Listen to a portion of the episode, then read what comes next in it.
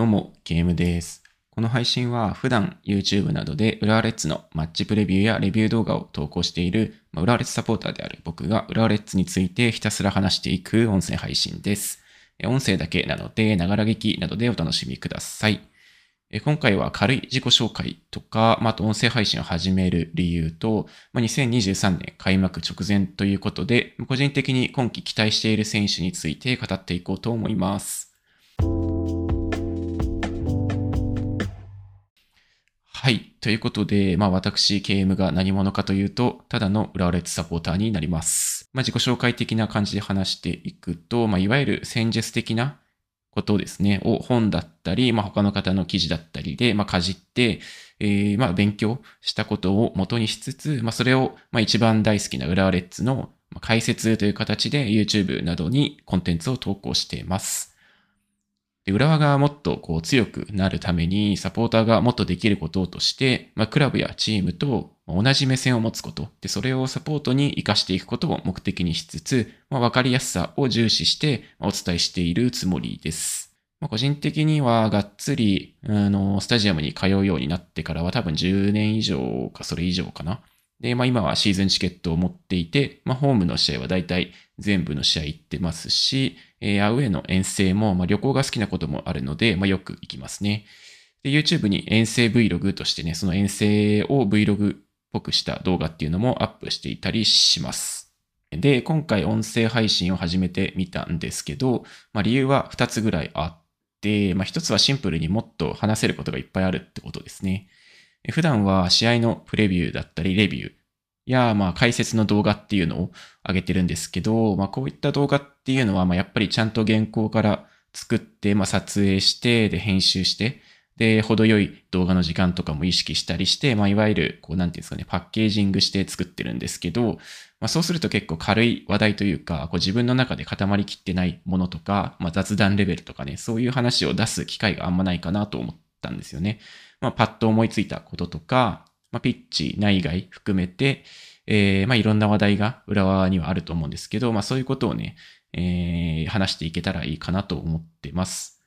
まあ、割と年がら年中、浦和レッズについて考えているオタクなんで、まあ、正直話すことはいっぱいあるなっていう感じはあるので、その辺をね、あの、あんまり外に出すクオリティがあるかなみたいなところも意識しないで、えー、軽くね、話していけたらいいなと、今のところは考えてます。まあそういう意味で、まあもう一つの理由として、まあ気楽なコンテンツにしたいかなと思ってて、まあ聞いてくれてる方の質問とか感想とかも取り上げていきたいなと思ってます。まあ最後にご案内しますけど、えー、まあ概要欄的なところに匿名で質問を投げられるようなサービスも貼っておくので、なんかそういうところからいただけたら嬉しいかなと思ってます。で、あと、やっっぱりさっき言ったように、プレビューとかレビューの動画っていうのは、まあ、ある意味作り込んでるんで、まあ、見ていただいている皆さんも見るときには多少の気構えみたいのは必要なのかなっていう想像もあったりして、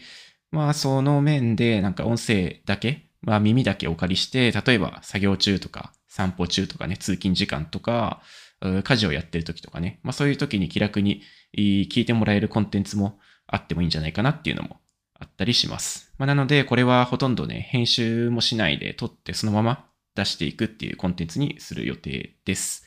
まあ、そんな感じでコメントとかでテーマをもらって話して、またそれでコメントもらってっていうやりとりもできたらいいかなと思ってます。まあ、まず初回でね、どうなるかわかんないんですけど、もし需要があるのであればコメントいただけるととても嬉しいです。はい、ということで、えー、最初の話題、最初の放送の話題として、まあ、2023年の開幕が迫っているので、えー、今年ね、期待する選手、個人的にっていうのをちょっと話していこうと思います。まあ、これ撮ってんのが今、えー、っと、YouTube に開幕戦のマッチプレビュー動画を上げた後に撮っていて、まあそのままで撮ってるんですけど、まあ個人的に今回、今年ですかね、期待する選手は、まあ、小泉義雄になるかなと思ってます。まあこれはなんでかっていうと、まあ吉尾がね、えー、突き抜けられるかどうかっていうのが、今年の浦和の成績に結構大きい役割を果たすんじゃないかなと思ってるからですね。まあ動画とかでもお話ししてるんですけど、まあ前からのプレッシングっていうのはより強調されるかなっていうのが今年なんですけど、まあ、そのプレッシングっていうのは、あの、相手がボールを持っているときに、そこに対してどんどん全速力で突撃してボールを奪いに行くっていうわけではなくって、しっかりと組織的に追い込んでいくっていうのが、まずは大前提としてあるっていうところで、え、そういう時に何が重要になってくるのかっていうと、ま、442で行く時の前の2枚がしっかりと相手を誘導できるか、相手のボールがどの場所に移動するのかっていう方向づけができるかっていうのはかなり重要な要素になってくると思うんですよね。で、その誘導ですよね。一番前の選手が相手を背中で消しながら角度ですね、をつけて、えー、例えばサイドに追い込みたいのであれば、そこにボールが動くような追い方をできるかどうか。でそれは最初から全速力で詰めていくんじゃなくって、スピードを調節しながら、相手があ誘導されやすいような追い方をする。ってことが大事になるんですけど、まあ、それがね、チームで一番上手いのは誰かっていうと間違いなく吉尾なんですよね。で、チームの中っていうか、まあ多分 J1 の中でもかなりトップレベルに上手いと思っているので、まあ、なんともなければ普通にファーストチョイスになるトップ下のポジションでですね、のは、まあ、吉尾になるんじゃないかなと思ってますね。で特に、えー、それこそね、FC 東京戦とかは去年もそうだったんですけど、まあ、追い込みもそうですし、その追い込んだ後に、吉尾のそのバックパス、相手がバックパスをしないように追い込んでいくっていう、後ろ側から追い込むっていうのもすごい上手で、あの、なんかバックパスって結構ネガティブなイメージというか、を持ってる方もいるかもしれないんですけど、あの、相手を追い込んで、こっちが意図する場所に追い込んだ後っていうのは、むしろバックパスをされると困るんですよね。例えばキーパーとかにバックパスをしてしまう、まあ、されてしまうと、結局やり直し、追い込みがやり直しになってしまうので、サイドに追い込み始めて、追い込めそうだってなった時には、まあ、裏はね、側から見ると、組織全体はそっちにスライドしているはずなので、そこでやりたいのは、その場所に閉じ込める、もしくは、その場所で前に進ませる、まあ、無理やり前に進ませるって言った方が分かりやすいかもしれないですけど、まあ、そういうのが重要になってくるんですよね。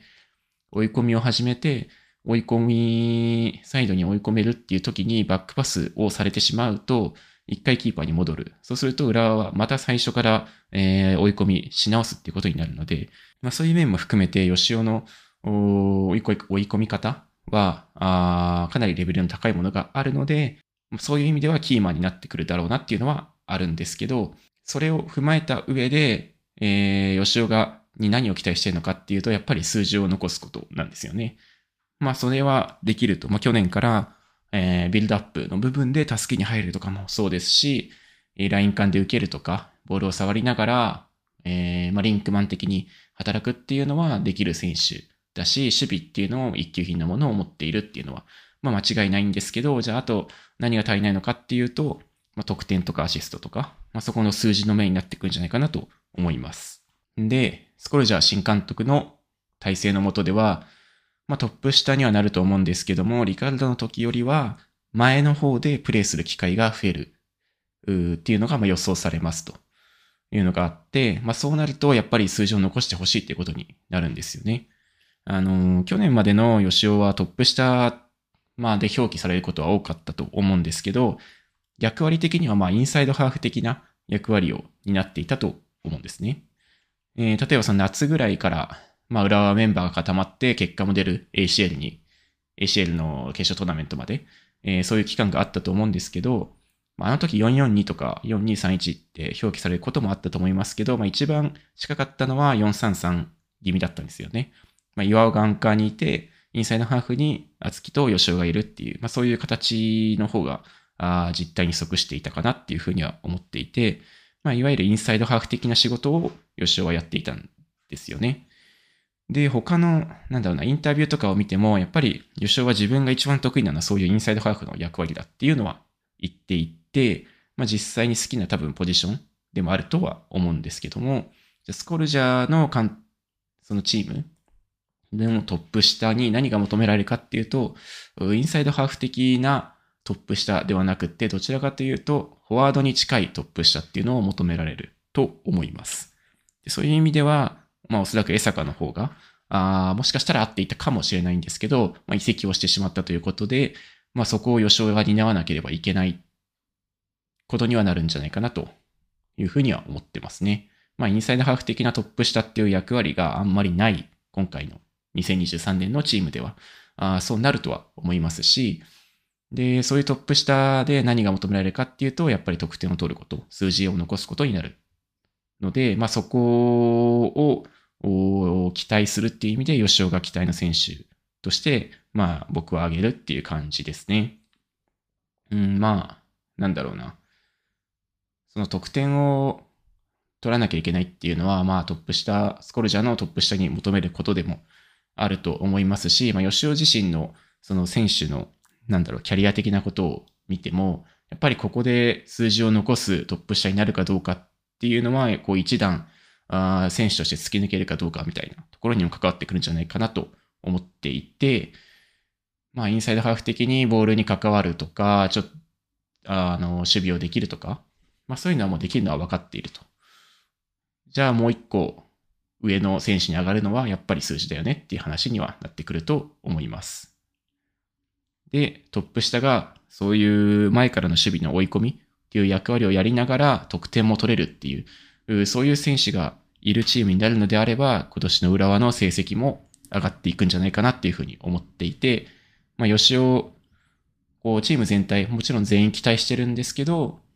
誰の活躍がチームの成績に大きく関わりそうかっていうと、まあ、僕は吉尾なんじゃないかなと思っているので、まあ、そういった意味を込めて、今季一番期待しているっていう感じですね。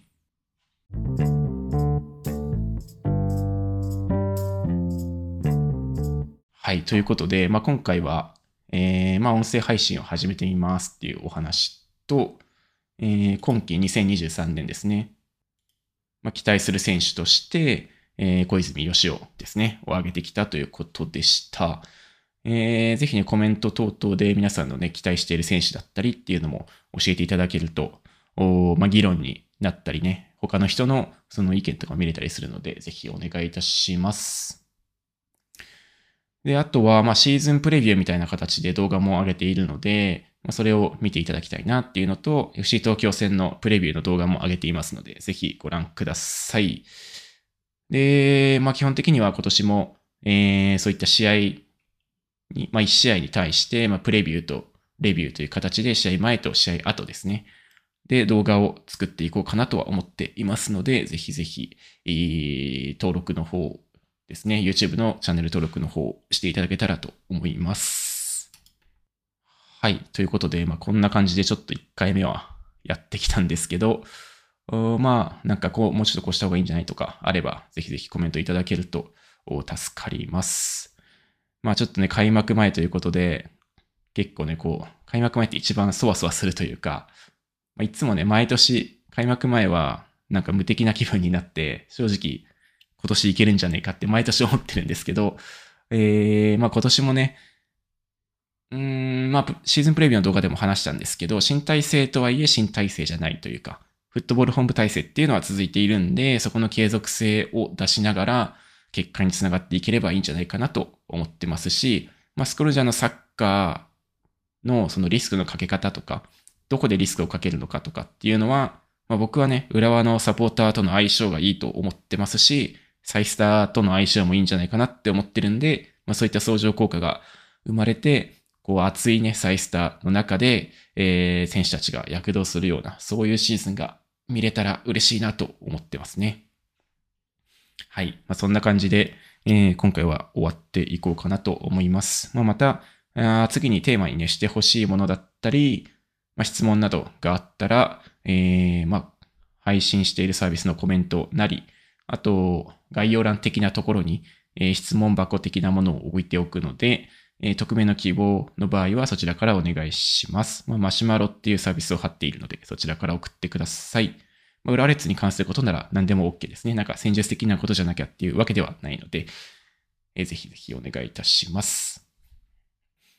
はい、ということで、今回はあこの辺で失礼しようと思います。えー、聞いてくれてありがとうございました。また次回お会いしましょう。ありがとうございました。